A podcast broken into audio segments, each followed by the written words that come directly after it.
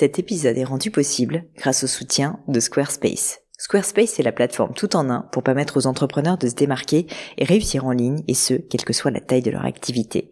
Pourquoi est-ce que j'ai choisi Squarespace comme sponsor du podcast? D'abord parce que je sais qu'ici vous êtes très nombreux à entreprendre, avoir un podcast ou un projet qui nécessite d'être valorisé sur un site web. Et que Squarespace propose des outils vraiment simples d'utilisation pour avoir un site beau, propre et efficace en un minimum de temps. Quelques exemples de fonctionnalités, des templates de sites web personnalisables et adaptatifs pour créer des sites beaux et design en un temps record. L'outil email, le nerf de la guerre pour développer votre activité et communiquer avec vos clients. Ou encore leur outil SEO intégré pour émerger sur Google sans être un produit métier. Alors si vous voulez donner à votre business toutes les chances de se développer, je ne peux que vous recommander d'aller sur le site squarespace.com. En plus, Squarespace vous offre moins 10% sur votre première commande de site web ou de domaine avec le code Pauline. N'hésitez pas et rendez-vous sur squarespace.com, code Pauline.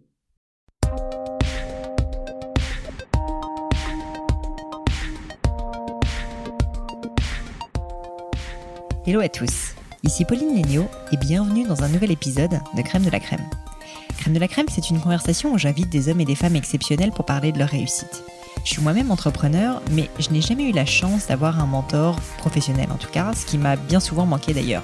Crème de la crème est simplement ma manière d'essayer de vous apporter des conseils vraiment concrets, enseignements, philosophie ou rituels même, qui vous toucheront j'espère et que vous pourrez appliquer à vos propres projets. Crème de la crème est publié une fois par semaine et vous retrouverez toutes les notes de l'épisode, les livres à lire, références ou citations sur le blog du podcast à l'adresse www.podcast-du6 crème de la crème.com. Pensez d'ailleurs à vous abonner au podcast sur SoundCloud ou iTunes pour être bien sûr d'être notifié de la sortie d'un nouvel épisode. Enfin, si le podcast vous plaît, le meilleur moyen de me le dire et ce qui m'aide le plus en fait à le faire connaître, c'est simplement de laisser un avis 5 étoiles sur l'application iTunes.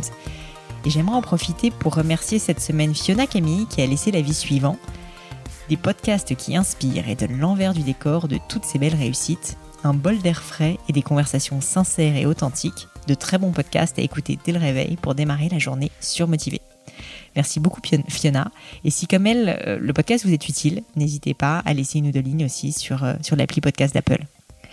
Alors aujourd'hui, j'ai le grand plaisir d'inviter à mes côtés Nathalie Bala. Nathalie est co-CEO avec son associé Eric Courteil de la marque La Redoute.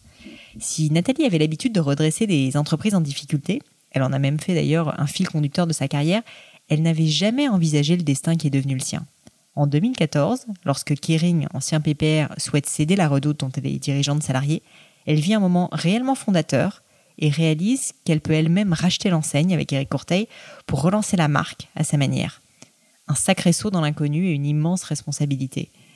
Si son courage et sa détermination sont particulièrement inspirants, j'ai aussi trouvé intéressant de l'inviter sur le podcast car le monde des médias et de l'entrepreneuriat en France s'intéresse trop peu, je trouve, à cette phase importante de la vie d'une entreprise.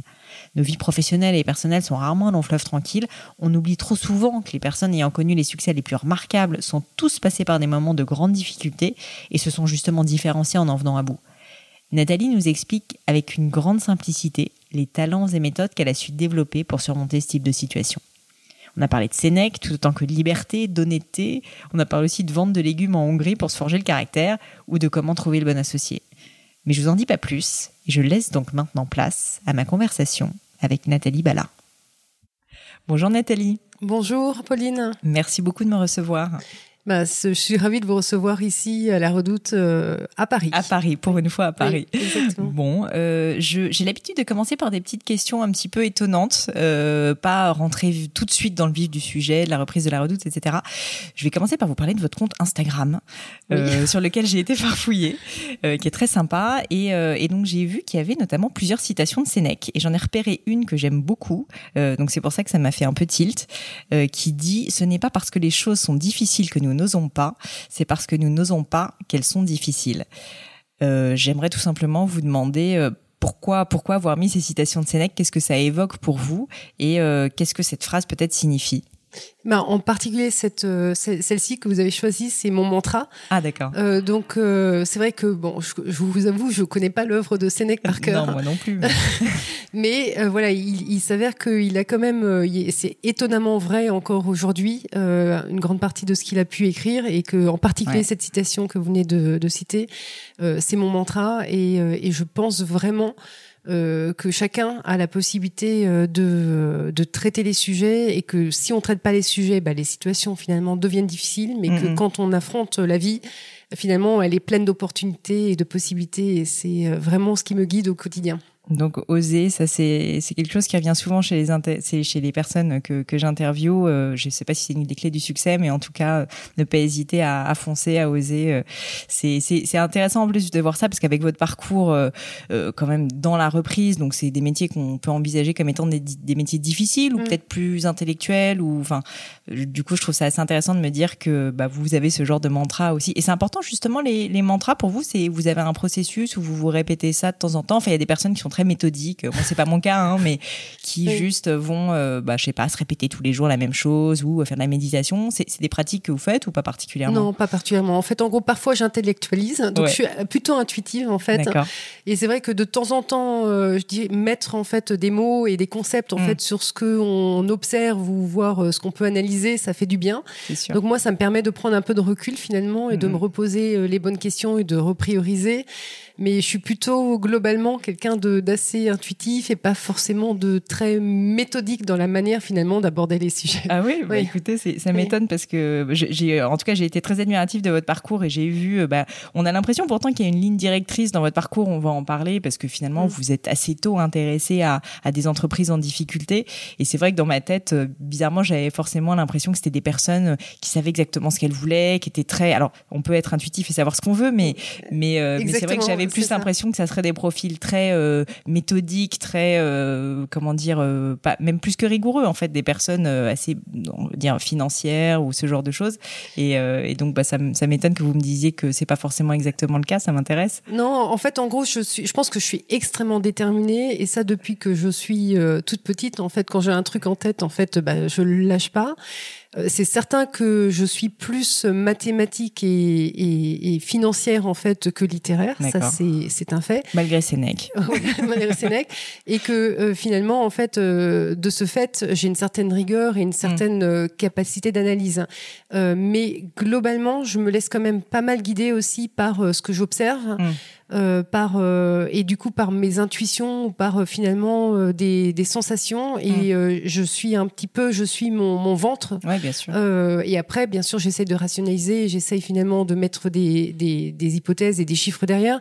Mais je suis, euh, je dirais, un mélange entre quelqu'un de super déterminé, euh, bien sûr rigoureux par le fait que j'ai besoin finalement de, de, de comprendre et d'analyser, euh, mais très, très, très, comment dire, Oui, dans l'intuition et dans, vous, dans- vous savez écouter votre voilà. instinct Ouais, et, savoir, euh, tout à savoir euh, Voilà. bah, voir les opportunités Oui. aussi là où elles sont. Et j'ai une question à ce sujet. Je m'intéresse beaucoup à tout ce qui est processus de pensée ou euh, méthode, Mm. parce que le podcast, c'est aussi sur bah, essayer de donner des clés aux personnes qui nous écoutent pour réussir peut-être un jour à avoir votre réussite. Mm. Et, et alors là, vous me dites bah, que par exemple, vous, vous analysez une situation et vous vous dites tiens là, je sens qu'il y a quelque chose, mais c'est pas forcément complètement rationnel. Vous vous dites voilà, vous savez ce gut feeling un petit peu. Est-ce que vous avez une méthode? Vous notez les choses? Co- Comment ça se passe euh, En général, c'est au bout de trois quatre fois, vous dites non là quand même, ça fait trois quatre fois que je me fais cette remarque et du coup bah il va falloir que que j'agisse. Mm. Comment est-ce que vous arrivez à passer de l'état d'intuition à l'action?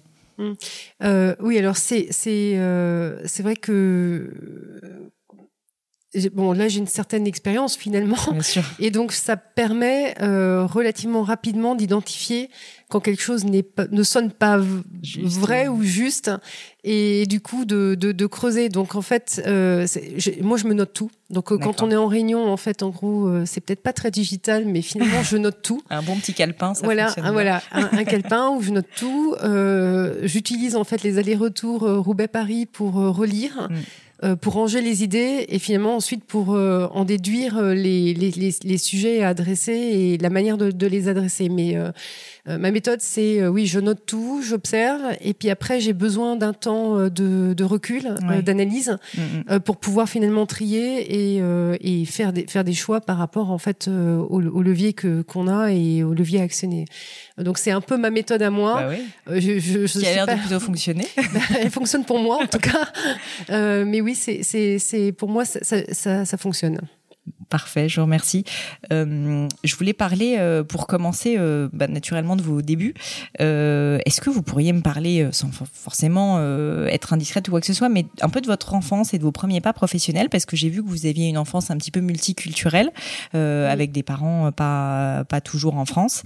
est-ce que est-ce que ça vous a un peu formé? Est-ce que c'est ça aussi qui vous a mené là où vous êtes aujourd'hui? Est-ce que ça a eu un, impact sur Oui, je pense que ça a eu un impact très fort. En fait, moi, mes parents sont tous les deux euh, euh, des immigrés entre guillemets. Ma mère est allemande euh, et elle est venue par choix en France parce qu'elle voulait devenir interprète, donc elle a voulu apprendre le français. Mon papa moins par choix, plus par obligation parce qu'il a fui la Hongrie en 56. Mm. Et ils se sont croisés ici en France et finalement ils se sont sentis extrêmement bien en France. Ils sont restés en France. Mais ça, je pense que ça, ça marque, surtout quand on a un père en fait qui a fui son pays, qui a tout laissé derrière soi mm. parce que finalement il n'avait pas la liberté d'expression et la capacité à faire ses études parce qu'il était considéré comme un bourgeois. Donc il n'avait pas accès en fait euh, euh, à des études supérieures. Et comme il voulait en fait euh, avoir accès à des études supérieures, il a été obligé de fuir son pays. Et donc quand on a ça, bah, finalement on se dit que les choses ne sont pas acquises mm. et que c'est une chance de pouvoir en fait faire des études, de pouvoir aller à l'école. Et c'est vrai que j'ai probablement une autre relation à l'école et aux études et puis à la, aux possibilités que j'ai pu avoir que quelqu'un qui en fait euh, a deux parents qui euh, voilà qui, qui sont français qui ont été élevés euh, de manière naturelle où les choses paraissent plus je dirais acquises mm, mm. que dans une famille où finalement en fait en gros bah, vous avez quelqu'un qui a dû tout laisser tomber pour pouvoir en fait suivre son rêve qui était de faire des études et de pouvoir en fait assurer un avenir. Oui. Bah oui, c'est et encore, je pense que c'était un immigré de luxe par rapport en fait aux immigrés qu'il y a aujourd'hui euh, mm, mm. euh, qui quittent oui, leur bien pays. sûr, parce que lui quittait son pays euh, bon pour fuir le pour faire les études et pour faire des études. Voilà. Et, euh, et vous avez vous avez gardé un contact avec la Hongrie ou avec l'Allemagne quand vous étiez plus jeune? Parce que j'imagine que ça ça se transmet de façon un peu indirecte. Votre père vous en parle, votre maman vous en parle. Mais est-ce que le fait d'aller peut-être sur place aussi vous a fait vous rendre compte de la chance que vous aviez ou peut-être des, des, possibilités qu'on a en France euh, en, partant euh, à l'étranger? Oui, oui. Alors, ma mère est berlinoise, donc euh, hmm. oui, j'ai ah vécu, voilà. Donc, avant la chute du mur.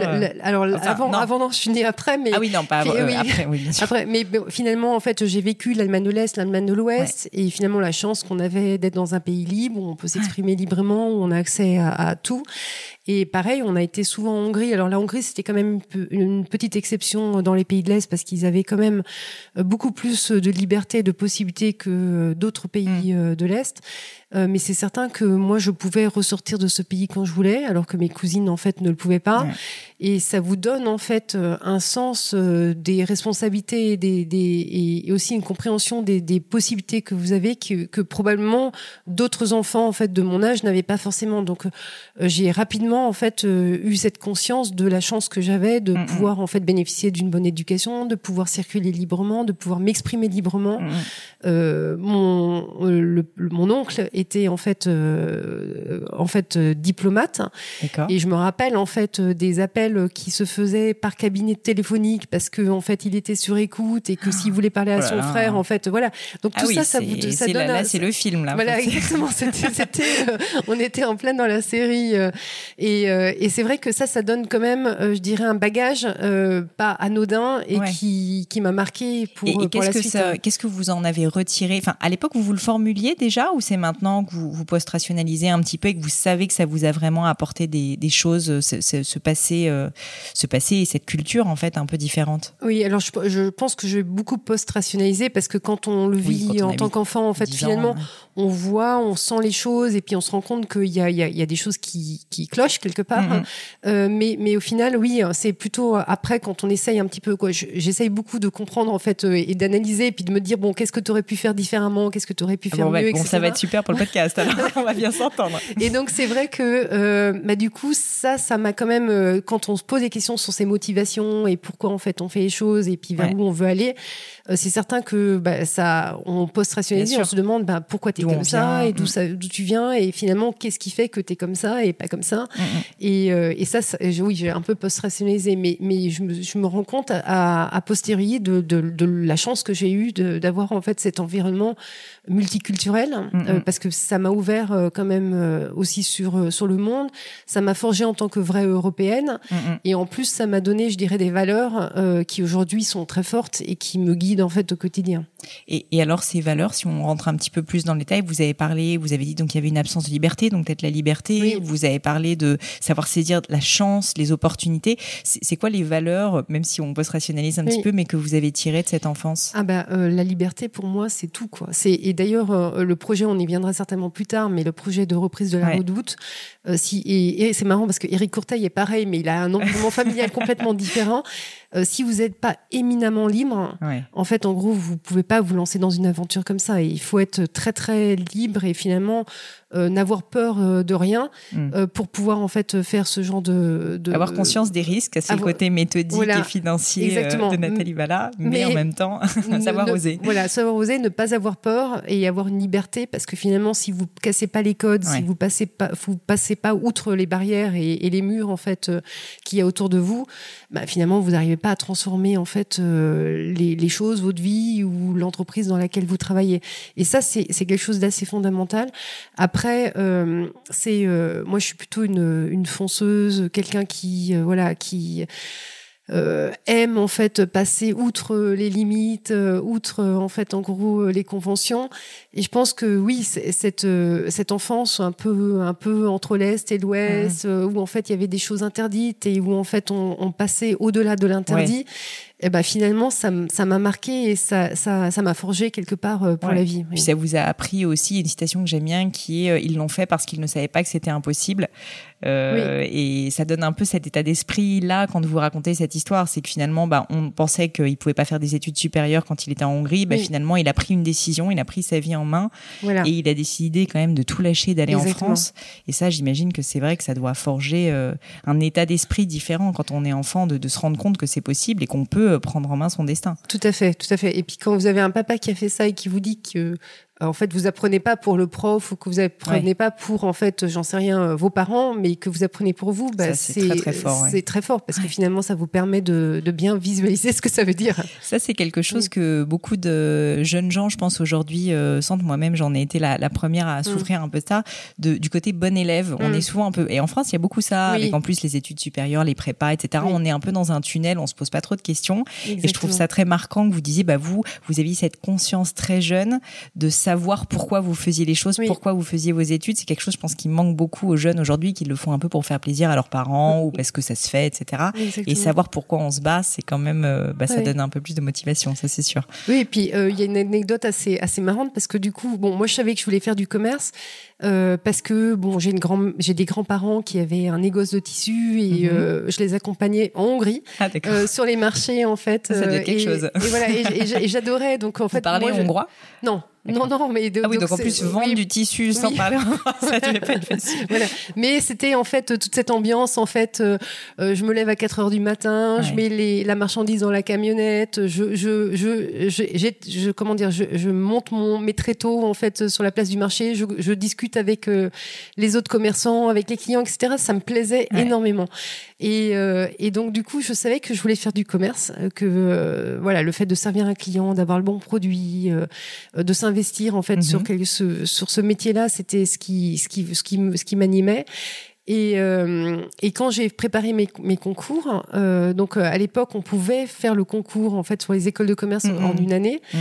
Et donc euh, vient le moment où il faut s'inscrire. Et mm. donc ça coûte de l'argent. Ah oui. euh, et je me rappelle, en fait, j'ai dit à mon père, euh, ben, je vais m'inscrire à l'ESCP à l'EDEC parce que j'estimais que j'étais pas en capacité de réussir en fait HEC et SEC. C'est fou. C'est fou quand on et, y pense. Et du coup, bah, j'ai eu l'ESCP. mais mais c'est assez rigolo parce qu'il y a aussi du coup de l'environnement en fait une certaine forme d'humilité quelque part et mm-hmm. de, de capacité à remise se, se comment dire peut-être trop forte qui fait que on, on, on s'enlève certaines opportunités. enfin, ça vous empêche pas de faire les choses quand même. Oui, exactement. voilà. C'est super. Et pour continuer un petit peu sur sur votre enfance, donc on a parlé du côté multiculturel. Vous me parlez un peu de la bosse du commerce que vous avez très tôt. Et moi, j'ai été étonnée parce que j'ai fait un peu mes recherches sur vous, forcément, mm. et je me suis, j'ai vu que l'une de vos premières expériences assez tôt, même très jeune, c'est que vous tombez tout de suite dans la reprise d'entreprise ou dans les entreprises en difficulté avec une entreprise qui s'appelle Madeleine ou une enseigne qui s'appelle Madeleine. Je crois en Suisse et en Autriche, c'est ça? Exactement. Euh, et ça m'a marqué parce que je me suis dit, quand on a 24 ans, comment est-ce qu'on arrive à se dire, euh, je vais euh, faire de la reprise, enfin du redressement d'entreprise ou je sais pas comment vous voulez appeler ça, mais gérer des entreprises en difficulté. C'est vrai qu'on se dit, ça va être très dur. on a besoin d'expérience. Comment est-ce que vous en êtes arrivé là? Ben, En fait, j'ai quand j'ai fini mes études, j'ai rejoint donc le groupe QL. Et j'ai eu la chance de faire un, un programme euh, d'apprentissage, en gros, euh, haut de gamme, euh, où finalement j'ai eu accès à différents projets. Et un de mes projets était, fermé de, et de, de fermer Quell, donc l'entreprise Quell en Italie. Et je me suis rendu compte que c'était incroyable parce que finalement, on faisait à l'envers ce que ce qu'on pouvait faire à l'endroit quand on créait une bah entreprise et que c'était extrêmement formateur. Et forte de cette euh, expérience, euh, on m'a proposé euh, de reprendre en fait Madeleine en Suisse en Autriche. C'était en, en, gros qui tout double. Soit j'arrivais à redresser l'entreprise et finalement l'entreprise pouvait continuer à exister, ou soit il fallait la fermer. Et donc, comme j'avais en tête cette expérience de quand même du gâchis euh, de la fermeture en fait de QL Italie parce que chaque fermeture est quand même un peu un, gâchis, mais euh, aussi une forme d'apprentissage exceptionnel parce qu'on apprend de, de, l'échec quelque part et de, du non Ben, je me suis dit bon ben euh, j'ai rien à perdre, je suis pas mariée. je suis alors c'était marrant parce que tous mes collègues en fait étaient j'avais que des collègues masculins bah, tous mariés. que des que des hommes plus âgés que vous forcément. un peu plus un peu plus âgés. Moi je voilà ils avaient à peu près 5 à 10 ans de plus que moi et qui faisaient ce training un peu de luxe entre guillemets et cet apprentissage de luxe et, finalement euh, aucun d'eux n'a voulu prendre le risque euh, de partir sur un job où finalement six mois plus tard il fallait peut-être dire je ferme et du coup bah, je scie la branche sur laquelle je, suis assis. c'est vrai que c'est quand on le voit comme ça c'est. et, finalement moi bah, c'est là où on retrouve cette forme de, liberté euh, rien à perdre. Je me suis dit bah c'est une expérience exceptionnelle c'est une chance incroyable mm, mm. j'ai rien à perdre la seule chose que je puisse c'est apprendre quelque part faire c'est apprendre. Et du coup, j'y suis allée. J'ai identifié les leviers en fait euh, pour redresser l'entreprise. Et finalement, l'entreprise, euh, au bout de quelques mois, euh, était remise sur les rails. Et ensuite, j'ai pu faire de la croissance, de la rentabilité. Et euh, c'était une expérience juste exceptionnelle. Et c'est vrai que quand vous avez une première expérience mm-hmm. euh, professionnelle de ce type-là, bah, ça vous encourage finalement à reprendre des risques et à continuer par la suite. Et vous avez dit un petit peu plus tôt là que bah, ça vous avait donc quand vous avez parlé du fait de faire à l'envers ce qu'on peut faire à l'endroit, donc bah, le, le la, la, reprise ou le redressement d'une entreprise plutôt que plutôt que justement la création. Euh, vous, vous, avez là, j'ai senti en fait que vraiment vous avez tiré des enseignements à ce moment-là très forts pour cette première expérience. Est-ce que vous vous rappelez quels étaient ces premiers enseignements? Euh, bah, les premiers enseignements, c'était que finalement, en fait, il faut euh, euh, on peut pas tout faire hein, hmm. et qu'il y a des priorités en fait à, à, à, fixer parce que quand on, qu'on crée une entreprise ou que finalement on la restructure ou qu'on doive la fermer, euh, les choses, il y a des, il y a des choses euh, qui s'imposent et qui sont beaucoup plus importantes que d'autres. Mhm. Et que l'énergie en fait qu'on peut déployer, euh, elle, elle n'est pas indéfinie et qu'il faut vraiment la mettre, voilà, les ressources et qu'il faut la mettre sur les choses qui comptent et mm. qui on peut impacter. Donc ça, ça a été un apprentissage assez fort. Euh, l'autre apprentissage, été que finalement, euh, bah, rien, rien, rien n'est, rien n'est impossible. C'est-à-dire que il suffit justement de se fixer des priorités, de mettre les moyens derrière, euh, et, et les choses peuvent peuvent bouger et bougent. Euh, pas toujours dans la direction qu'on souhaite, mais mhm. finalement c'est en, en, se rendant compte que les choses bougent dans un sens ou dans un autre, bah, qu'on peut continuer à les faire bouger et à les mhm. faire, euh, à les impacter dans le sens en fait euh, qui s'impose. donc ça, ça a été, ça a été une leçon très très forte. C'est-à-dire que même avec des ressources limitées, euh, bah, le fait de bien analyser la situation, de poser des priorités, de mettre les ressources nécessaires euh, derrière euh, ces priorités, fait qu'on arrive à faire bouger mmh. les choses de manière euh, en règle générale positive. Et pour fixer ces priorités, parce que vous étiez, euh, même si j'imagine que vous étiez accompagné, vous étiez quand même assez jeune, c'était votre première vraie expérience de, de, reprise. Comment vous avez fait pour identifier les vraies priorités et savoir, ok, est-ce que c'était évident? Est-ce que vous êtes vraiment pris la tête en vous disant non mais en fait ça va être difficile? J'ai l'impression que justement, vous en parlez juste après, vous dites que bah, c'était pas exactement ce qui s'est passé finalement n'était pas exactement euh, ce que vous aviez prévu et j'imagine que c'est normal. Mais mais comment est-ce que vous êtes fixé ces priorités et est-ce que c'est difficile ou est-ce que c'est ça aussi la grosse partie du travail? Oui, alors je pense que ça, c'est l'essentiel, c'est-à-dire d'identifier les leviers sur lesquels on peut agir et, et, qui auront un impact. Et donc là, en, l'occurrence, chez Madeleine Suisse et Autriche, le levier était assez facilement identifiable. C'était les coûts, et notamment en fait les coûts de stockage et les coûts logistiques. Euh, et donc le levier, c'était euh, de fermer les entrepôts en Suisse et en Autriche, de recentraliser en Allemagne où se trouvait la maison mère, et du coup d'améliorer finalement mmh. euh, la trésorerie, euh, les coûts euh, logistiques et finalement le service apporté aux clients. Mmh. Donc ça, c'était l'analyse en fait du compte d'exploitation de, de, l'entreprise qui a très rapidement montré qu'il y avait un levier très fort pour améliorer la rentabilité de l'entreprise à ce niveau-là. Et puis après, il y a eu un travail plus de plus longue haleine de positionnement de la marque, mmh. de l'offre produit, euh, je dirais de, de l'animation client qui, qui a pu se mettre en place. Mais euh, c'est toujours important d'identifier les leviers très court terme qui peuvent apporter un résultat très rapide. Mhm. Et puis, bien sûr, travail continu à travailler la en marque, etc. Ça prend plus de temps. Voilà, en tout à fait. Voilà. Je le sais avec Gemio, ça met un petit peu de temps de construire une marque. Et euh, donc, vous, vous faites ça, vous commencez ça assez jeune. Je ne sais pas si vous considérez que vous avez eu un talent pour ça, mais visiblement, ça a quand même plutôt bien fonctionné parce que finalement, cette entreprise, bah, vous l'avez remis dans le droit chemin. Mhm pour vous, justement, c'est quoi les talents euh, d'une personne qui devrait euh, s'intéresser à ce genre de métier de reprise ou de gestion d'une entreprise en difficulté, ou même quelqu'un qui est entrepreneur et qui à un moment a un passage à vide, son entreprise se passe moins bien, ça arrive, on n'en parle malheureusement pas assez, je trouve. Et euh, qu'est-ce que cette personne doit essayer d'extérioriser de, de, Quels sont les talents nécessaires? Je pense que ce qu'il faut, c'est être extrêmement ouvert. Hein. Avoir une capacité à en remettre en cause l'existant, c'est-à-dire que si vous regardez un objet toujours de la même manière, finalement, en fait, vous n'arriverez pas à, à, changer euh, la situation. un, vrai, recul sur un vrai euh, recul, savoir prendre le recul, et donc du coup, c'est euh, une capacité qu'on a euh, et qu'on peut développer, hein, que chacun peut développer, et, et aussi, euh, je dirais, la capacité finalement à à formaliser ce qu'on voit, à mm. échanger avec d'autres pour pouvoir justement euh, recueillir d'autres points de vue et, et, et, se permettre ou se donner les possibilités de, bah, de changer euh, finalement sa vision des, des choses. Et donc ça, je pense que c'est la qualité numéro un qu'on doit avoir. Après, la deuxième qualité, c'est oui, c'est de, de pouvoir en fait euh, un petit peu euh, ranger les différents problèmes, faire de l'ordre dans les problèmes et savoir identifier. voilà, c'est pas toujours facile, voilà. Et c'est et ensuite de, de, de pouvoir se dire bon bah lesquels en fait je sur lesquels j'aurai le plus rapidement un succès et lesquels me permettront de redégager quelque part un peu d'oxygène, d'avoir des premiers succès euh, qui donnent ensuite la confiance à pouvoir euh, continuer et puis à pouvoir en fait en gros adresser d'autres sujets peut-être plus costauds et plus plus impactants. Bah, on va en parler un petit peu. Bah, justement, c'est une très belle transition vers euh, la redoute. Je voulais, je voulais en parler bien sûr, mais de la partie aussi création de confiance et implication des salariés ou mm. implication du de, de l'équipe, parce que j'imagine que c'est super clé quand on, on, fait ce genre de travail.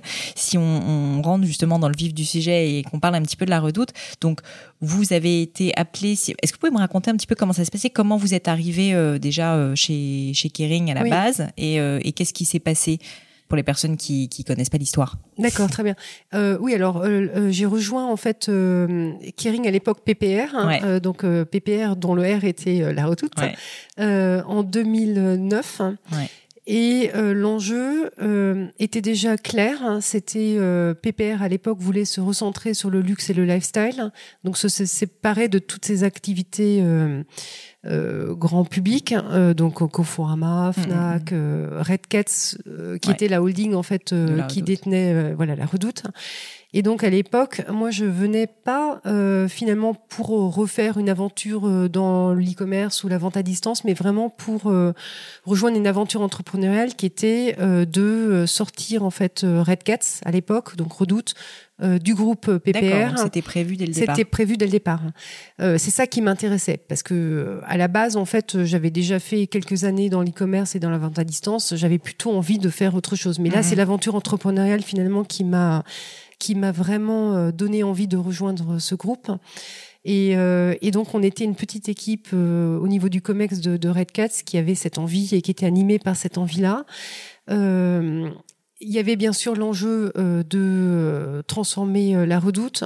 Alors pour être tout à fait honnête, au départ, j'avais compris qu'il y avait un enjeu, mais j'avais pas compris l'ampleur de l'enjeu. Mais je pense que c'est souvent le cas quand on reprend. j'avais, je, mais ce qui m'avait donné envie de rejoindre en fait le groupe, c'était l'aventure entrepreneuriale et puis c'était aussi la marque.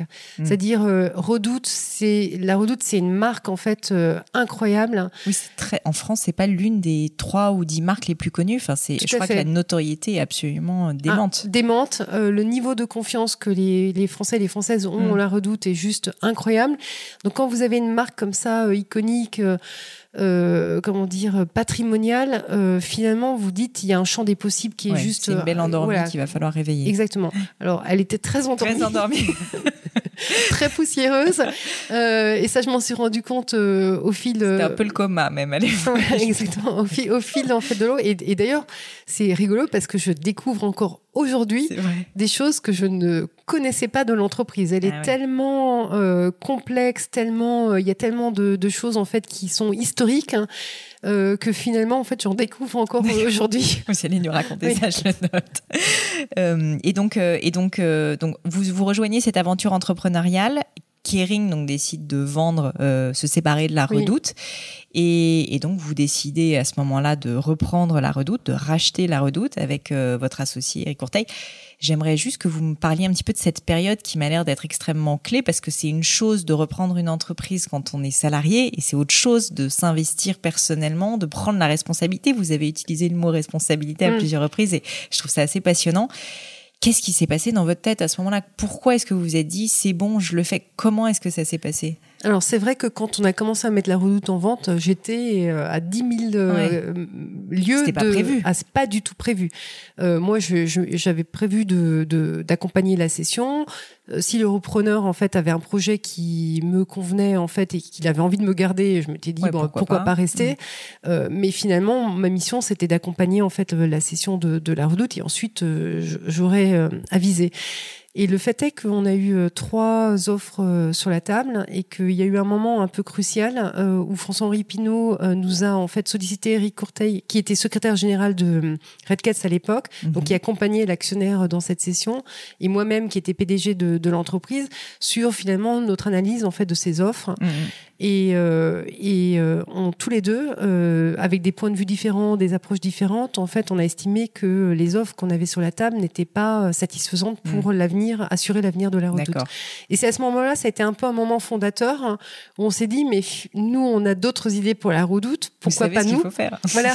et, et on a eu cette discussion avec François-Henri Pinault qui nous a dit, mais allez-y, quoi. Mais, mais je vais vous mesurer et je vais vous challenger de la même manière que je challenge en fait les repreneurs potentiels. Donc, euh, vous allez devoir passer devant le conseil d'administration de PPR, vous mm. devez soumettre un projet, un business plan, etc. Bien sûr. Et euh, ben, là a commencé un truc assez fou où on s'est assis avec euh, Eric. D'abord, on s'est fait un fond de l'œil et on s'est dit est-ce qu'on peut partir ensemble dans une bah aventure de ce type-là Je vais vous en parler après, mais euh, c'est arrivé presque. Un... Vous, vous, collaboriez quand même déjà un petit peu, oui. Oui, on travaillait depuis cinq ans ensemble au niveau du Comex de, de Redcast, donc on savait qu'on s'entendait bien, que c'est moi, c'était mon collègue préféré au Comex. Donc vous partez pas dans une aventure comme ça s'il n'y a pas d'affinité, un minimum d'affinité. Mais il y avait quand même une comment dire quand, si on part dans une aventure comme ça, il y a quand même d'autres euh, sujets à clarifier. Euh, pour être certain que euh, parce que comme comme on s'est dit c'est une vraie responsabilité de reprendre une entreprise de ce type-là donc on peut pas se dire au bout de six mois ben en fait en gros je m'entends pas avec Eric et puis euh, ça va pas le faire et puis je, je pars hein. je mhm. laisse tomber le truc euh, donc il y avait d'abord ça et puis après pendant jour et nuit pendant plus de 30 jours on a écrit notre projet on l'a peaufiné on l'a à la fin, euh, je me rappelle, c'était 30 novembre 2013, en fait, euh, le 29 novembre, parce que euh, on a fini le 30 novembre au matin, c'est mon anniversaire le 30, donc je m'en souviens. Dans la nuit, donc dans la nuit, voilà, on a, on, a, finalisé notre lettre à François-Henri Pinault où on expliquait notre, notre motivation qui accompagnait le, projet qu'on lui mhm. remettait. Et c'est vrai que euh, ça a été une période un peu folle parce que ça a été, on a été vraiment obligé de se reposer les bonnes questions, de se rechallenger. Alors, on avait l'avantage de connaître très bien l'entreprise, d'avoir passé des entretiens de, et des due diligence avec trois repreneurs potentiels. donc, vu ce que les euh, autres avaient en tête aussi. Exactement, voilà. Donc, on a pu compiler finalement le meilleur de tout. Euh, et qui nous paraissait le plus, euh, comment dire, euh, le plus juste, le plus juste, et puis aussi le plus réalisable, parce que mm. finalement, une bonne stratégie, c'est rien sans, sans l'exécution.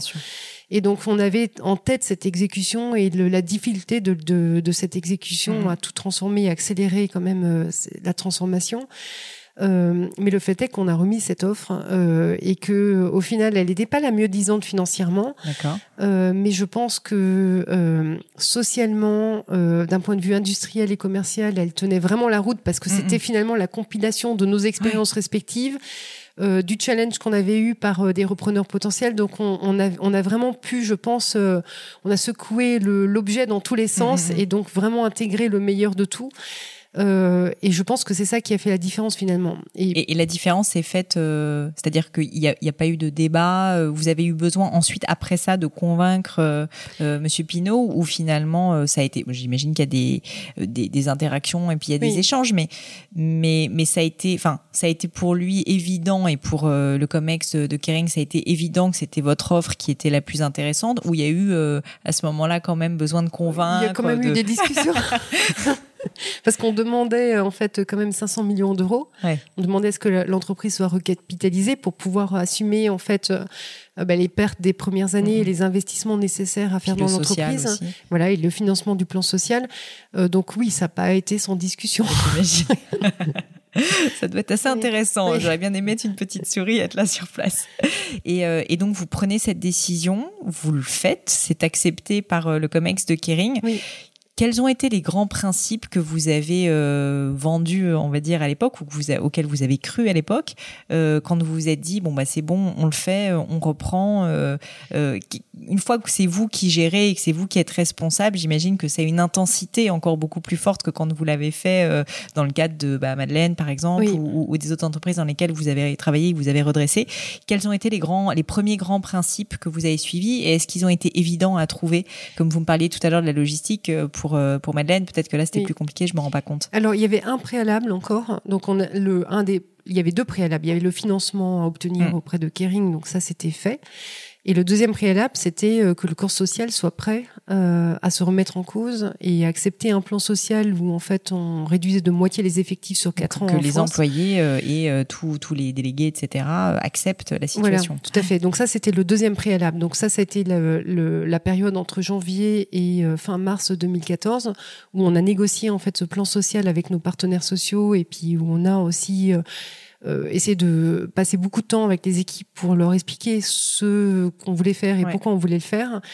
Euh, et si notre, on ne repartait en fait dans l'aventure, euh, je dirais de, de, de, la transformation de la Redoute que si on avait euh, un accord majoritaire euh, avec nos partenaires sociaux et que finalement le corps social était derrière nous et qu'on savait qu'on avait. Oui, vous, vous l'auriez pas fait s'ils n'avaient pas suivi. Voilà si on n'avait pas eu l'accord majoritaire avec mm. euh, sur le plan social, on n'aurait pas repris l'entreprise. Et ça arrive que des parce que je j'y connais pas grand chose pour être honnête mm. en reprise d'entreprise et justement c'est pour ça aussi que j'étais ravie de vous avoir, c'est mm. que je pense qu'on n'en parle pas beaucoup. Euh, ça arrive justement que des entrepreneurs reprennent ou redressent des entreprises en difficulté sans l'accord euh, de, de, des salariés d'une certaine manière ou des ou des représentants de, de, des salariés ou en fait c'est quand même une nécessité légale, non Je pense? Oui, alors pour le plan social c'est une nécessité légal. Vous n'avez pas besoin d'avoir la majorité. 30% mm. en fait euh, suffisent. Euh, mais nous, on avait fixé une barre euh, supplémentaire qui était la majorité parce que finalement, on voulait être certain que le corps social était était avec nous et, derrière nous, tout au moins une majorité du corps social. Et ça, c'était c'était déterminant pour nous parce que finalement, on savait qu'on devait changer chaque métier de l'entreprise, que Euh, on, on, avait un plan très très clair, donc était euh, basé sur quatre euh, axes stratégiques. Mhm. Le premier étant le produit, où on avait décidé de se recentrer en fait sur le prêt-à-porter et la maison. Ouais. Euh, donc ça demandait finalement à travailler différemment et à réduire les effectifs sur cette Mhm. partie-là. Le deuxième étant euh, la manière de communiquer avec nos clients. Notre, notre business model était basé sur un gros catalogue Ouais. et en fait l'enjeu c'était de supprimer ce gros catalogue Et et, de passer euh, Mhm. voilà sur un mode digital en termes de communication avec nos clients. Donc s'il y avait tout un pan de métiers qui disparaissait également, Mhm. tout- toutes les, petites mains qui euh, travaillaient à, à faire ce catalogue. Ensuite, il y avait un enjeu euh, de service, c'est-à-dire que on- la Redoute a été pionnée en fait sur le service dans les années 70, 80, 90. Finalement, s'est fait dépasser Mm. par euh, des nouveaux entrants comme euh, Amazon, Zalando, etc. Donc, il y avait un enjeu à investir dans un nouveau centre lo- logistique, à l'automatiser. Donc, il y avait une réduction d'effectifs importante aussi Mm, mm. au niveau du centre logistique, passer de 1400 collaborateurs à 500 Ouais, collaborateurs c'est énorme comme euh, décision. énorme. Mm. Euh, donc il y avait vraiment besoin euh, que le corps social comprenne ça. Et le, du coup, le quatrième pilier euh, de notre projet, c'était l'humain. Mm. Euh, parce que finalement, sans, sans les équipes euh, à deux, on pouvait avoir plein de très très bonnes idées et, euh, et euh, avoir ces, financer ces idées, mais on- si on ne savait Ouais. pas les mettre en œuvre et avoir les, les équipes en fait qui nous aident à les mettre en œuvre. Donc il y avait d'une part ce plan social qui devait en fait euh, être accepté majoritairement, et après on s'était dit comment on fait pour euh, reconstruire justement la confiance? C'était votre, Bah oui. votre question à la base et emmener les équipes avec nous. Et, et c'est là où on s'est dit, ben, en fait, en gros, euh, nous, on a l'opportunité de reprendre pour un euro symbolique une entreprise recapitalisée. Donc c'est une opportunité incroyable de d'ouvrir le capital de l'entreprise euh, à l'ensemble des collaborateurs Ouais. et de mettre finalement tout le monde à, bord de cette manière-là et de faire en sorte que on, on passe le message de bon, on va euh, travailler dur, ça va être euh, Mhm. compliqué, ça va pas être un chemin droit et puis où la, comment dire l'objectif est clair, mais finalement Mais le- il est loin et il est loin et difficile et le chemin sera parfois aussi euh, semé d'embûches. Euh, et donc, du coup, ce qui nous a paru le plus euh, honnête par rapport aux équipes, c'est de dire bon, ben, en gros, vous prenez le risque de rester avec nous. Euh, on va en fait euh, travailler dur et puis finalement rencontrer pas mal de difficultés. Mm, mm. Mais si ça marche, euh, bah, chacun va pouvoir en profiter, tirer. En, en tirer les bénéfices. Voilà.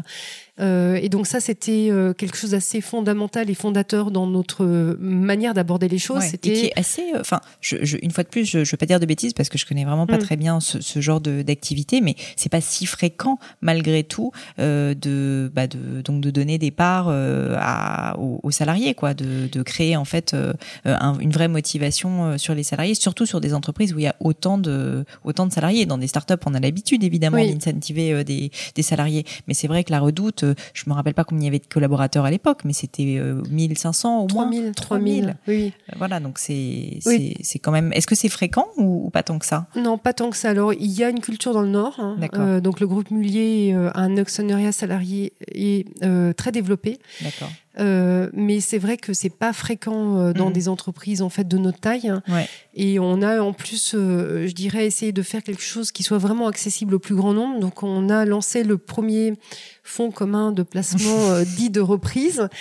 Donc, c'est quelque chose de réglementé qui est soumis à l'agrément de l'AMF. Donc, c'est quelque chose d'assez lourd à mettre en place, Ouais. mais qui nous permettait de faire bénéficier aux collaborateurs d'un abon- abondement. C'est-à-dire qu'en fait, en gros, si le collaborateur décidait d'investir 100 dans l'entreprise, l'entreprise, en fait, lui donnait 200 Ouais. en plus, c'est-à-dire qu'il avait possibilité d'investir 300 dans l'entreprise. Ouais.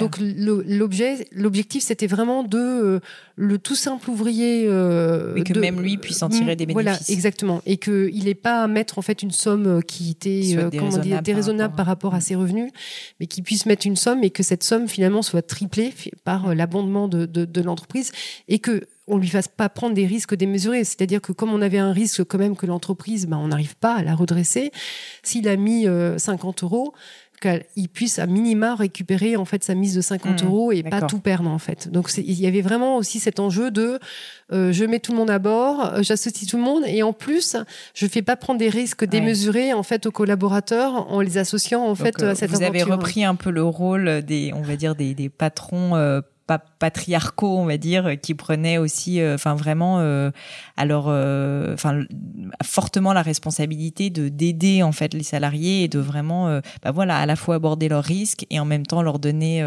bah, un upside ou des bénéfices possibles importants. Et, et enfin, j'ai l'impression qu'en tout cas dans la dans le cadre de la stratégie, ce qui est formidable, c'est que ça vous a permis d'avoir des personnes ultra motivées ensuite derrière qui sont restées et ça m'a l'air d'être un vrai succès. Donc c'est assez formidable. Oui, alors il y a déjà dans, la, dans la base de la culture de la redoute un attachement incroyable à la marque et mm. euh, des collaborateurs qui sont prêts à s'engager et à, à vraiment à, donner beaucoup en fait pour, pour cette marque. Mais je pense que et du coup c'était respectueux. Finalement c'était respecter cet engagement et, et, et le, le, récompenser en quelque sorte. C'était c'était pour nous c'était ça nous a apparu comme une évidence. Je suis assez marquée euh, dans votre propos par euh, quelque chose dont vous avez utilisé le mot une fois, c'est honnête, mm. euh, une valeur d'honnêteté, même de transparence, de sincérité. J'ai l'impression, notamment avec les salariés, et puis même on a l'impression dans la démarche avec Kering euh, de mm. rachat. Euh, Est-ce que c'est une valeur qui est forte pour vous ah, C'est essentiel. C'est essentiel, et ça c'est une des. On partage quelques valeurs avec Eric, et c'est la sincérité, l'honnêteté, la transparence. Euh, c'est une, c'est des valeurs ou des ou des voilà des attitudes en fait qui sont extrêmement importantes pour mm. nous. Donc euh, euh, parce que euh, on pense que finalement si on n'est pas transparent, si on n'est pas honnête, on n'est pas crédible mm, mm.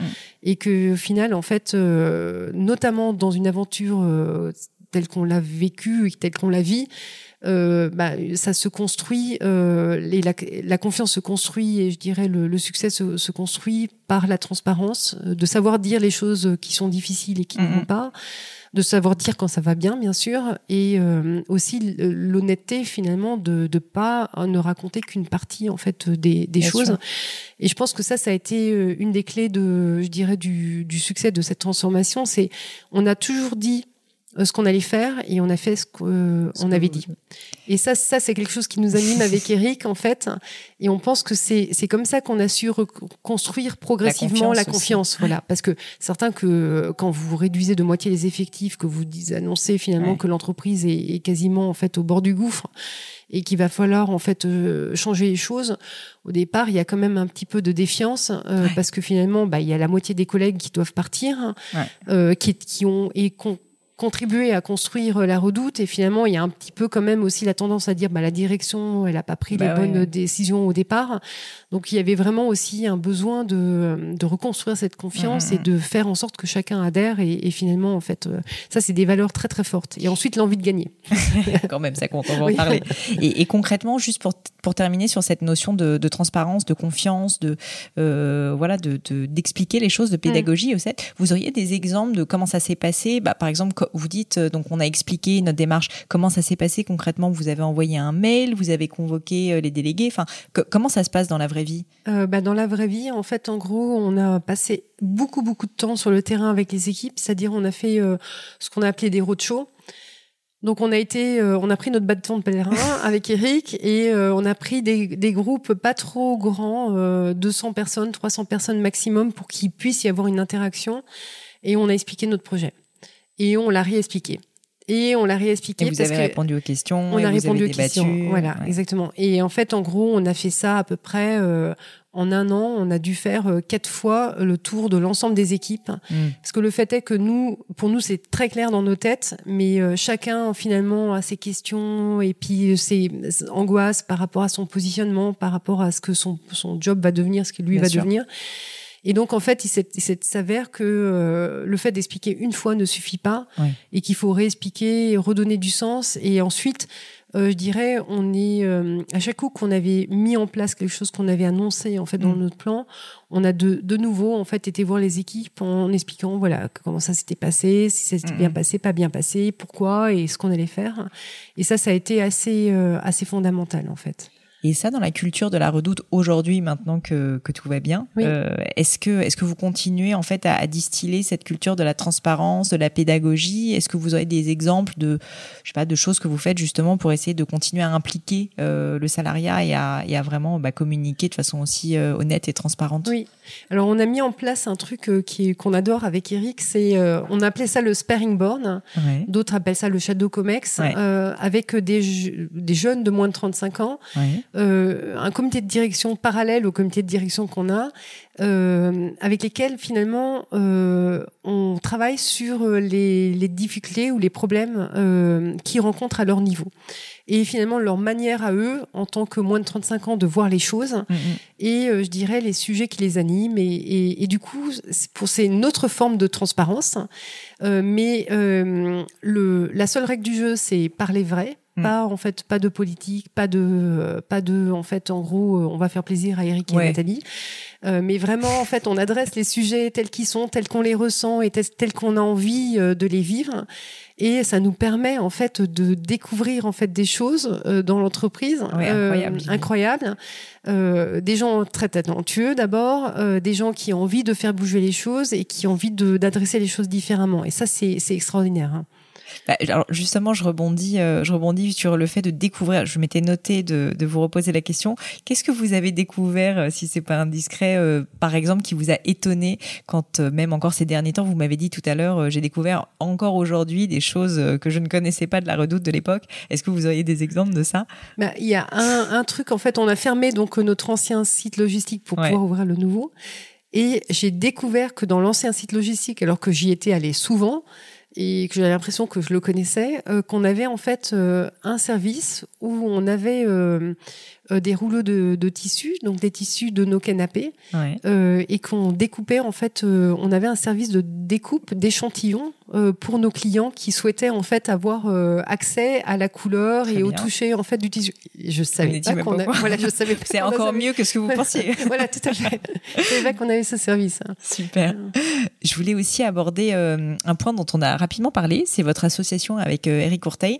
Donc, bah, vous avez fait ce choix dès le début de, de travailler ensemble. Et moi, j'ai énormément de personnes quand ils écoutent le podcast ou même euh, qui, qui, peuvent me contacter par ailleurs, qui me posent la question de comment trouver le bon associé, qu'est-ce qui fait que cette personne va être le mm. bon associé, comment est-ce qu'on le sait. Qu'est-ce qui vous a motivé du coup euh, à l'idée de travailler ensemble Et euh, vous m'avez parlé un peu de valeur, mais est-ce que vous pouvez revenir sur bah, peut-être ce qui a fait que vous avez su que c'était la bonne personne et qu'est-ce qui fait que ça marche aussi aujourd'hui? Mm. Euh, je pense que bon, on a eu l'opportunité, la chance en fait de travailler cinq ans ensemble au niveau du Comex mm. de, de Red Cats. Donc, on apprend à se connaître, euh, à savoir si on peut faire confiance euh, à cette personne, euh, ce qui l'anime, la manière dont elle voit les choses. Et, euh, et en fait, ce qui était euh, assez fort, bah, d'abord en fait, en gros euh, il a un humour de, de dingue et donc euh, on s'amuse. et ça, c'est toujours bien, c'est hyper important. C'est bête à dire, mais en fait, il faut quand même bien s'entendre avec son associé. Ah bah oui, non mais c'est hyper important parce que finalement, si on s'amuse pas euh, un tant soit peu même en étant dans des, situations très difficiles, finalement, en fait, très vite, on arrive à sa limite parce qu'il faut pouvoir en fait respirer, euh, s'amuser et puis profiter, continuer à profiter de, la vie. Donc ça, c'est très important. J'ai eu la chance d'interviewer Frédéric Mazzella, vous savez, le CEO de Blablacar, qui m'a dit, moi, c'est bien simple, en fait, quand je recrute des gens, je veux que ce soit mes amis, je veux en fait juste, c'est des personnes avec qui je vais passer la majorité de mon temps, que ce soit des nouvelles recrues ou finalement mes associés. J'ai juste besoin de savoir que je m'entends bien avec eux parce qu'en fait, on oublie, mais on passe 80% de notre temps à travailler. Exactement. Euh, je passe plus de temps avec lui qu'avec mon mari. Et bah moi, je me suis, je, suis enfin, je me suis mariée avec mon associé ou plutôt associée avec mon mari, donc au moins, je n'ai pas le problème. Mais c'est sûr que. donc, euh, il y, y, a ça d'une part. Ensuite, euh, et il a une capacité finalement à à prendre du recul et euh, à remettre les, les, les, les, choses en question et mm. qui peut être parfois très très énervante mais qui est très très utile mm.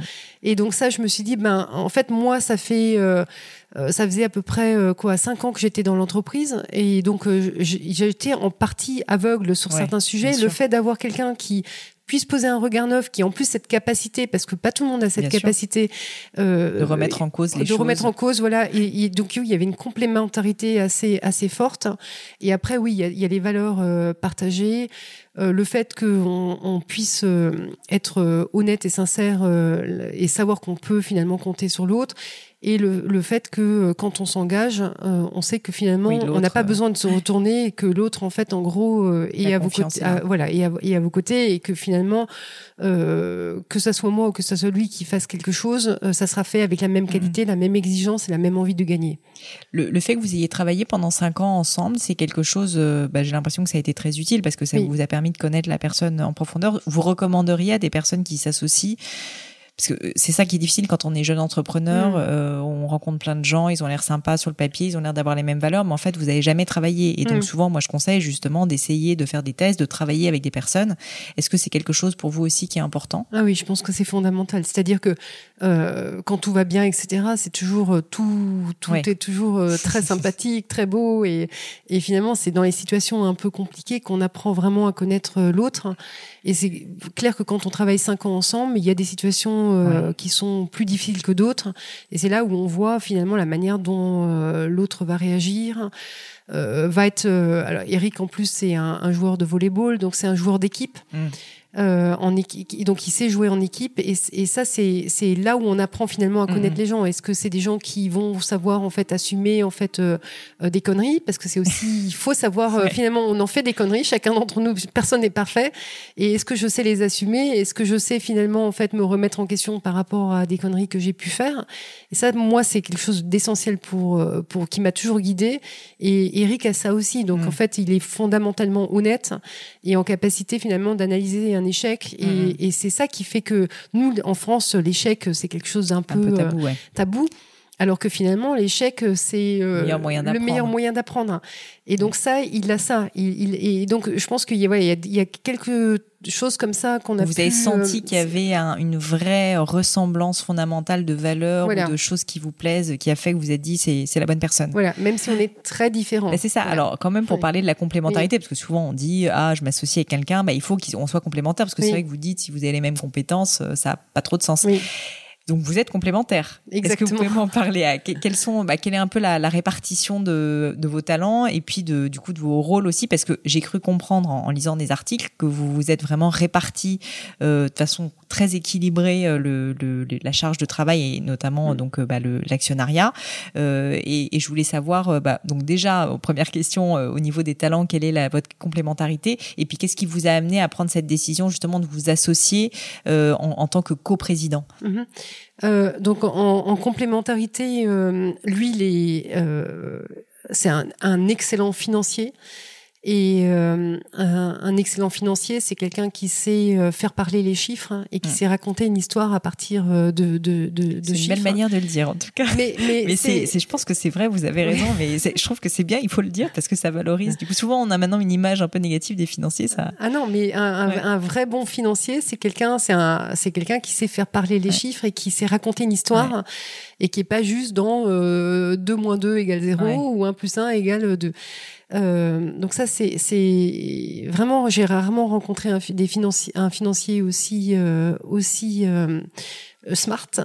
Euh, il a une âme de banquier, donc euh, un excellent négociateur. hein D'accord. euh, et euh, capacité euh, à, à comprendre en fait l'autre et à, à, à faire parler l'autre qui est assez exceptionnelle. De l'empathie. hein. Euh, de, euh, alors euh, de, de euh, je dirais pas qu'il est empathique mais c'est pas une forme d'empathie naïve Mhm. c'est euh, vraiment une capacité à comprendre qui est en face et du coup à faire parler cette personne moi je suis plutôt en fait euh, straight to the point c'est-à-dire que j'ai pas envie de m'encombrer et, euh, et du coup, on est extrêmement complémentaires parce qu'il y a des choses où en fait, euh, ben moi, je pourrais pas parce que Ouais. ça, vraiment, je, ça, ça me fait juste, euh, comment dire, je, j'ai pas beaucoup de patience sur certains Mhm. sujets où lui, en fait, a cette capacité finalement à, à, à, à- voilà, rentrer dans une relation et puis à prendre son temps pour en fait, en gros, euh, apprendre à mieux connaître l'autre et puis à, du coup à le faire parler et à bien comprendre la situation. Et moi, j'ai un peu un côté plus, euh, comment dire, à la schlag, euh, qui fait que voilà, moi, c'est la partie, il est un peu la partie qui me manque. Et euh, vice versa, je pense que voilà, moi j'apporte en fait, euh, euh, comment dire, une, connaissance du marketing, de la marque, euh, du produit euh, que lui n'a pas forcément et qui était nécessaire pour euh, mener à bien cette transformation euh, et qui en fait euh, nous, nous, nous a été euh, utile euh, pour en fait remettre la marque euh, sûr, dans le quotidien des, des, des Français, le- lui redonner en fait un peu de brio et un peu de glamour, euh, même si on n'a pas, on n'y est pas encore euh, à 100%, mais voilà. Donc on, on est très complémentaires. Et sur la question de voilà. Euh, euh, on était conscient du fait que euh, si on n'avait pas salaire égal, euh, mm. comment dire, part d'action égale, bah, finalement, c'était la meilleure manière de rentrer dans des difficultés. Donc, on, mm, mm. s'est tout réparti de manière égale et on a eu euh, une décision qui était vraiment très sage, c'est de pas se répartir en fait euh, les rôles. D'accord. C'est-à-dire que on, est, on prend les décisions vraiment ensemble et, c'est pas lui il s'occupe pas des finances et moi du marketing et du produit comme on pourrait s'imaginer. Euh, mais finalement, sur la finance, on prend les décisions ensemble, sur le marketing, on prend les mmh. décisions ensemble, sur le produit, on prend les décisions ensemble. Et ce qui fait que euh, comme on est très complémentaires, hein, bah finalement, on, a euh, quand on prend des décisions, elles sont vraiment vous débattez, en fait, vous savez, débat, c'est vraiment très, euh, j'imagine, ouais, très, très pensé en fait comme processus de décision. D'accord. Et, et ça vous ralentit pas au niveau de la prise de décision, a priori, ce, ce fait d'être, parce que souvent on peut se dire quand on quand on est décisionnaire, mm. quand on est dirigeant, bah, il faut parfois prendre des décisions rapides. J'imagine que le fait d'avoir à vous consulter l'un l'autre, de débattre, bah, ça rajoute un petit peu de temps à chaque fois. Mais bon, d'un autre côté, si vous arrivez à un meilleur résultat, c'est certainement souhaitable. Est-ce que on est super rapide. En fait, en gros, c'est ce qu'on aurait pu croire au début. Et finalement, en fait, on est euh, ultra agile. Hein. Euh, parce que finalement, il suffit qu'on on échange et on passe quand même pas mal de temps ensemble, donc on a le l'attitude d'échanger. Euh, et euh, on, euh, du coup, en fait, en gros, les, les, les, les problèmes ou les sujets sont traités en fait en l'espace de 5 minutes, 10 minutes. Souvent, on arrive à se mettre quand même assez rapidement d'accord euh, parce qu'on respecte en fait la vie de l'autre et on sait que chacun fait ses forces et, mm. ses compétences et donc ça va très très vite. Et on a du coup on a, on a su en fait dégager une agilité euh, dans l'entreprise liée à ce processus de mm, mm, décision extrêmement rapide euh, qui, qui qui a été vraiment très très favorable vous est arrivé quand même euh, des fois de ne pas être euh, d'accord l'un avec l'autre et de, devoir prendre la décision et donc de devoir faire des compromis. J'imagine que ça a dû arriver. Oui, ça, ça vous est déjà arrivé. vous avez un petit exemple euh, dont on puisse parler Alors, un exemple dont on puisse parler. bah oui, il y a parfois. moi, je, je, suis très en fait client et j'ai toujours envie de, de, servir notre client. Mais bon, il y a une réalité financière. Et donc, Eric est là pour vous la rappeler. Voilà. Et parfois, il est là pour me la rappeler, pour la réalité financière à court terme, de dire bon bah voilà, euh, là tu vois bien les chiffres et en fait bah non, on va pas pouvoir le faire.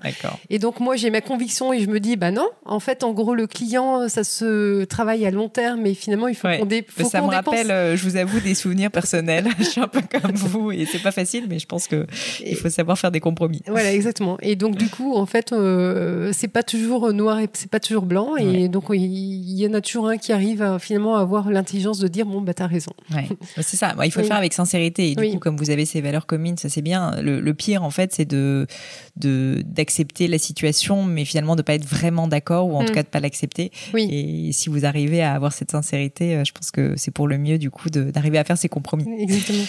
Euh, une dernière question concernant euh, un peu euh, la redoute avant qu'on passe à quelques petites questions rapides personnelles et mm. ensuite je vous laisserai tranquille.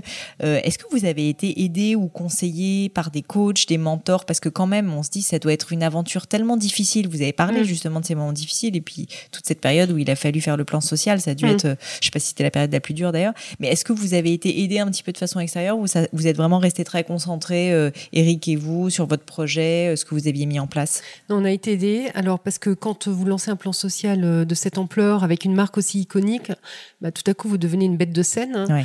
Vous devez aller présenter votre projet auprès des politiques, auprès des médias, euh, auprès, euh, je dirais, des financiers.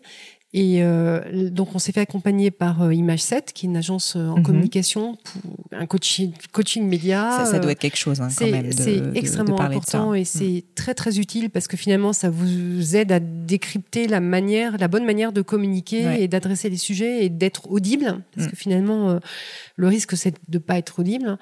donc ça, c'était très utile. Et on s'est fait aussi accompagner par une société de conseil en en restructuring qui s'appelle euh, Alix Partner, euh, dont le métier c'est euh, finalement d'accompagner euh, des, des, sociétés sur des sujets de, de restructuring, que ça soit ponctuel sur un mhm. service ou que ça soit plus global comme ça l'était sur l'entreprise. Et qui en fait ont des ressources très seniors à, qui, à mettre à disposition parce que finalement dans les équipes on n'a pas on n'avait pas ce savoir-faire et qui nous ont apporté ce savoir-faire, la méthode et qui nous ont permis finalement d'aller plus rapidement et d'être plus efficaces au démarrage de, de la transformation. Et je pense que ça a été très utile. Vous auriez des exemples de quelques conseils qui vous ont donné euh, alors euh, oui, alors je, dirais que c'est pas forcément des conseils, mhm. c'est plus le des, méthodes. des méthodes et le profil en fait des consultants qu'ils ont, qui sont très seniors, contrairement à d'autres sociétés de conseil qui vous mettent en fait des juniors en face. Euh, qui ont certes en fait la tête très très bien faite et qui, qui peuvent vous structurer un, un problème. Là, c'est des gens qui arrivent avec une expertise des compétences mhm. et qui euh, vous peuvent vous aider en fait euh, à mettre en œuvre et à exécuter en fait euh, immédiatement. Et ça, c'est extrêmement mmh. précieux. Euh, quand euh, le temps est compté et que finalement en fait chaque jour c'est de l'argent en fait qui qui, qui, qui, qui disparaît. Voilà. Euh, bah, je vous remercie de m'avoir parlé de la redoute. Si ça vous va, j'ai quelques petites questions un peu plus euh, personnelles ou sur vous, parce que comme je vous en ai parlé, en fait, la crème de la crème, donc c'est un podcast sur le succès, et je suis assez convaincue que pour réussir dans les affaires ou dans un projet, euh, ben le, la vie personnelle compte énormément, mmh. que ce soit au niveau de l'alimentation, au niveau du sport, au niveau du rythme de vie. Et donc j'ai des petites questions à ce sujet-là. Euh, bien. vous inquiétez pas, ça va bien se passer. je redoute. Euh, en fait, j'ai euh, j'ai vu que vous faisiez du sport, euh, donc c'était ma première question tout simplement. J'ai vu que vous faisiez de la course à pied. Est-ce que pour vous, avoir un, des routines ou un rythme de vie sain, c'est important justement pour tenir dans des moments difficiles qui ont été ceux que vous avez vécu, bah, notamment dans le cadre de la redoute? Qu'est-ce qui fait que vous avez choisi ce chemin-là? Euh, oui, pour moi c'est essentiel. Euh, une, une, on dit un esprit sain dans un corps sain. Euh, moi j'ai besoin de cet équilibre-là. C'est-à-dire que euh, pour moi il y a, y a trois choses essentielles. C'est euh, la famille. c'est alors mon mari et mes enfants me reprochent que je suis pas assez disponible, mais pour moi ils sont essentiels parce que finalement ça me permet de, de me ressourcer, de prendre de la distance. Quand je suis avec eux, je pense pas en fait à, au bureau et, euh, et, ça, c'est clé. Et pour moi, la famille, c'est très très important. Et le fait de faire du, du sport, de la course à pied, euh, est également très important parce que ça me permet finalement, euh, je, je, je, je le sens, j'en ai besoin physiquement. Quand j'ai couru une demi-heure ou une heure, mmh. bah, je suis euh, beaucoup plus zen, moins stressée et plus en capacité finalement du coup à bien réfléchir et puis à, à bien euh, remettre les choses en place. Et c'est quelque chose que vous faites depuis longtemps ou c'est justement parce que vous avez une carrière assez rapidement dans, dans, la dans, dans des métiers difficiles. C'est du coup vous avez commencé, vous en êtes rendu compte rapidement ou c'est assez peu à peu finalement que c'est venu cette euh, non assez rapidement. En fait, en gros, bah, depuis j'ai fait de l'athlétisme en fait à l'école et finalement j'ai j'ai continué. ça marche. Et euh, vous, vous, pendant que vous faites du sport, pendant que vous faites de la course à pied, j'espère que vous écoutez des podcasts. Alors, alors non, j'écoute pas de podcasts parce que je suis, je suis en fait, en gros, normalement on dit que les femmes sont multitâches, mais je ne suis, je, je ne peux pas, je, donc je ne peux pas parler en courant, je ne peux pas écouter de la musique en courant, je ah cours. Voilà. Vous courez. Voilà. Bah, écoutez, c'est bien. Et vous ennuyez pas, ça va. Non, ça va. Je regarde en fait euh, la nature autour de moi. Voilà, exactement. Bah, c'est vrai que ça détend aussi. Au niveau du, je sais pas, du sommeil, euh, moi je suis toujours très impressionnée par des personnes qui travaillent beaucoup comme vous, qui ont une grosse capacité de travail. J'ai vu que vous aviez trois enfants et en effet un mari. Donc j'imagine qu'il faut parfois faire des compromis sur certaines choses. Est-ce que le sommeil fait partie de ces compromis ou est-ce qu'au contraire c'est quelque chose d'important pour vous? C'est quelque chose d'extrêmement important pour moi. Si j'ai pas ma dose de sommeil, en fait, euh, je j'ai pas les mêmes capacités que euh, donc euh, Eric par exemple, lui, il peut dormir deux heures par nuit et, ça, va. et ça va. Euh, moi, je, moi, je peux pas. Moi, il faut que je, je dorme. Alors, je, la qualité du sommeil est plus la même euh, que avant la reprise de la Redoute, ça c'est certain. Je me réveille de temps en temps et ça que j'ai. Euh, mais voilà, quand je sais, quand j'ai pas eu assez de sommeil pendant la semaine, euh, bah, le week-end, je fais, euh, je me rattrape. Mais c'est quelque chose que beaucoup de personnes, bah, Fred Mazzella, on en a parlé tout à l'heure, m'a dit exactement la même chose. Moi-même, c'est pareil. Je sens qu'en fait, si j'ai pas mon sommeil et en plus, quand on fait du sport, euh, juste mon cerveau va moins vite. Et je pense que c'est un peu, c'est un peu fallacieux de dire non, mais en fait, les gens qui réussissent dorment très peu, mm. ils travaillent tout le temps. Je pense qu'au contraire, souvent savoir se restaurer, c'est aussi clé et qu'il faut savoir un peu prendre soin de soi pour réussir à avoir ses meilleures capacités. Exactement. je peux passer en fait une semaine entière entière à ne dormir que 4 heures par nuit s'il Mm. faut. Oui, bien sûr. Euh, mais du coup, il faut que je rattrape le week-end. Faut savoir rattraper derrière. Ça marche. Euh, une question que mes auditeurs aiment beaucoup, euh, parce que j'ai eu beaucoup de demandes dessus, donc je, je- je le sais, c'est euh, des sur les livres. Est-ce que euh, est-ce que vous lisez, euh, est-ce que vous avez le temps de lire déjà? Et deuxièmement, est-ce que vous avez des livres qui vous ont particulièrement marqué ou que vous recommandez euh, souvent autour de vous, que ça soit euh, en littérature, que ce soit du business, que ça soit, enfin, peu importe à la rigueur le sujet. Est-ce qu'il y a des livres, euh, voilà, que que vous aimez euh, recommander Alors, je, à la base, je suis une lectrice, euh, voilà, euh, vraiment. euh, euh, j'ai passé mon ma jeunesse en fait à dévorer des livres, hein. Euh, et là, en fait, depuis la reprise. Euh, j'ai euh, beaucoup moins en fait euh, de temps et d'énergie en fait euh, Mm. et de comment dire de capacité d'envie à lire hein. et ça ça m'inquiète hein, parce que je sais que la lecture c'est important c'est comme la course ça permet de, de Se se, ressourcer, ressourcer ouais. voilà et de, de, de prendre de, de, de, de la distance donc euh, euh, voilà maintenant j'utilise un petit peu les vacances hein, Mm. et euh, les jours fériés finalement pour consacrer à la lecture mais le soir en fait quand je rentre alors je lis beaucoup de, de, de littérature en fait mais plus euh, lié en fait euh, voilà au digital au, au marketing etc Mhm. mais pour moi ça c'est pas de ça la reste très- très ça reste boulot. très métier et très boulot voilà euh, et donc j'ai peu de temps euh, pour euh, pour lire et, et ça c'est quelque chose qui me manque euh, qui me manque voilà. Il va falloir se mettre à essayer de faire deux choses en même temps, peut-être. Il y a des audiobooks aussi, ça existe, mais bon, c'est souvent malheureusement, je trouve que c'est rarement la diction est rarement excellente, donc c'est Oui. le problème. oui Mais, tout à euh, fait mais bon pourquoi pas des podcasts? Voilà, il va falloir s'y mettre. Il va falloir s'y mettre. Euh, une autre petite question euh, bah, euh, que, que je voulais vous poser, et d'ailleurs je ne savais pas à quel moment je vous la poserai, c'est euh, sur le leadership. Euh, je suis assez marquée par bah, votre caractère, qui est celui d'une femme forte qui en plus fait des métiers difficiles de reprise d'entreprise. Euh, et pour autant, vous n'avez pas du tout, enfin je me permets de le dire, la personnalité qu'on imaginerait, c'est-à-dire d'une d'une femme un peu dure, euh, Mm. hyper bah, agressive, enfin ce côté parfois un peu caricatural Mm. qu'on peut imaginer en fait d'une Mm. femme qui réussit. Et je trouve ça assez admirable. Et je, je vous le dis, euh, pour moi en tant que femme, c'est euh, c'est euh, vraiment une source d'inspiration. Et je voulais savoir, est-ce que est-ce que cette vision du leadership, qui est peut-être un leadership plus doux, c'est quelque chose que vous avez sur lequel vous avez réfléchi? Est-ce que c'est quelque chose de naturel, d'instinctif, ou que vous avez fait exprès de entre guillemets de de, voilà de porter et d'incarner aussi? Parce que je pense que ça inspire beaucoup de, de femmes en fait en France notamment. Non, je pense que c'est vraiment naturel et instinctif. Il n'y a pas, il y a rien de, de, de travaillé. Euh, c'est, c'est, je pense que ce qui me porte et ce qui fait que j'ai un, un leadership, c'est que j'ai une détermination en fait euh, de malade. Mm. Et ce qui me caractérise, c'est un petit peu la main de fer dans un gant de velours. et, et pour moi, ça marche mieux comme ça. Euh, Il y a d'autres personnes pour lesquelles ça marche probablement mieux Mhm. euh, diffé- différemment.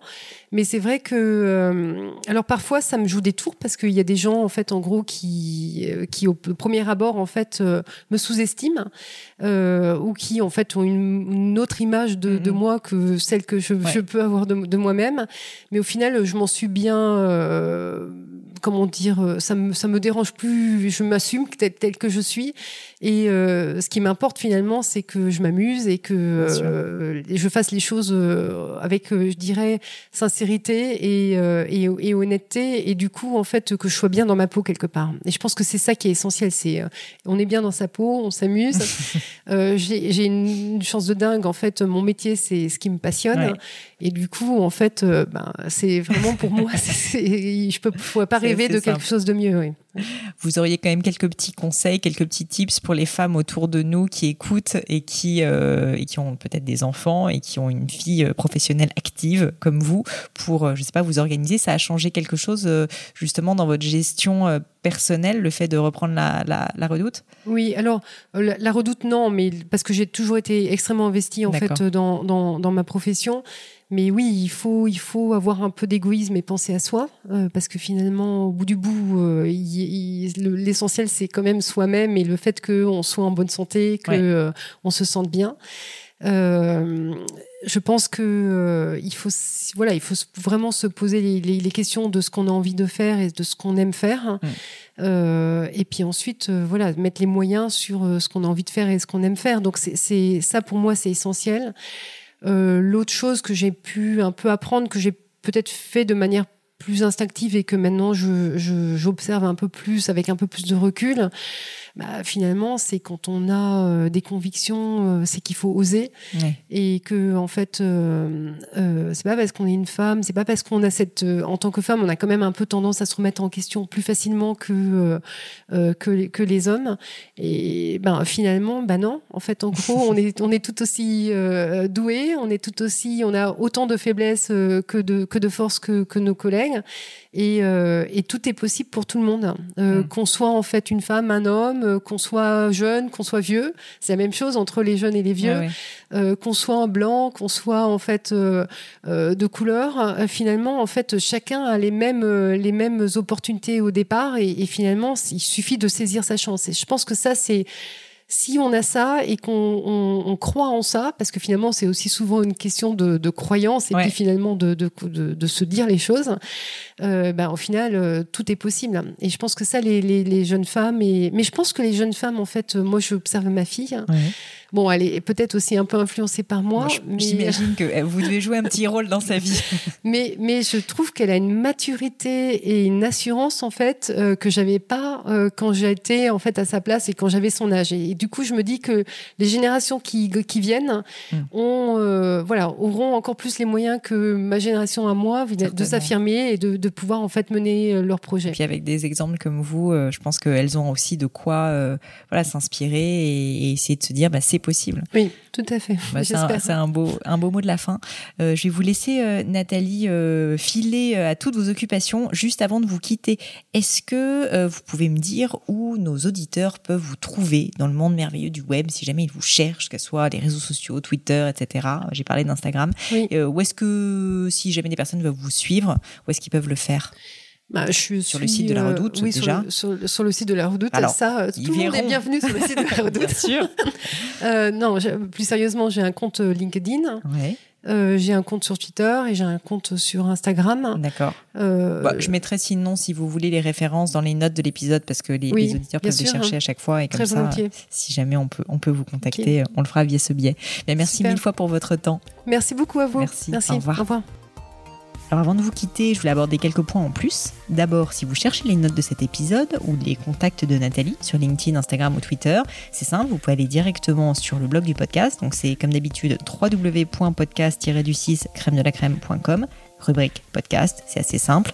Si vous souhaitez me contacter pour me poser des questions, me proposer de nouveaux invités, n'hésitez pas à le faire directement sur Twitter ou Instagram, à mon pseudo directement, donc c'est pelenio, P-L-A-I-G-N-E-A-U, ou sinon, depuis peu, vous pouvez bien évidemment suivre le compte Instagram de Folai de Crème de la Crème, donc crème de la crème.podcast, vous devriez le trouver assez facilement. Aussi, si le podcast vous plaît, le meilleur moyen de me le dire est de soutenir tout ce travail euh, et de me laisser 5 étoiles sur iTunes ou euh, bien évidemment de me faire un petit mot doux, ça fait toujours plaisir. J'espère sincèrement que l'épisode vous a plu, qui vous a appris plein de choses, qui vous a motivé pour avancer sur vos propres projets. Et comme à chaque fois, vraiment mille merci pour votre écoute et je vous dis à très vite pour un nouvel épisode.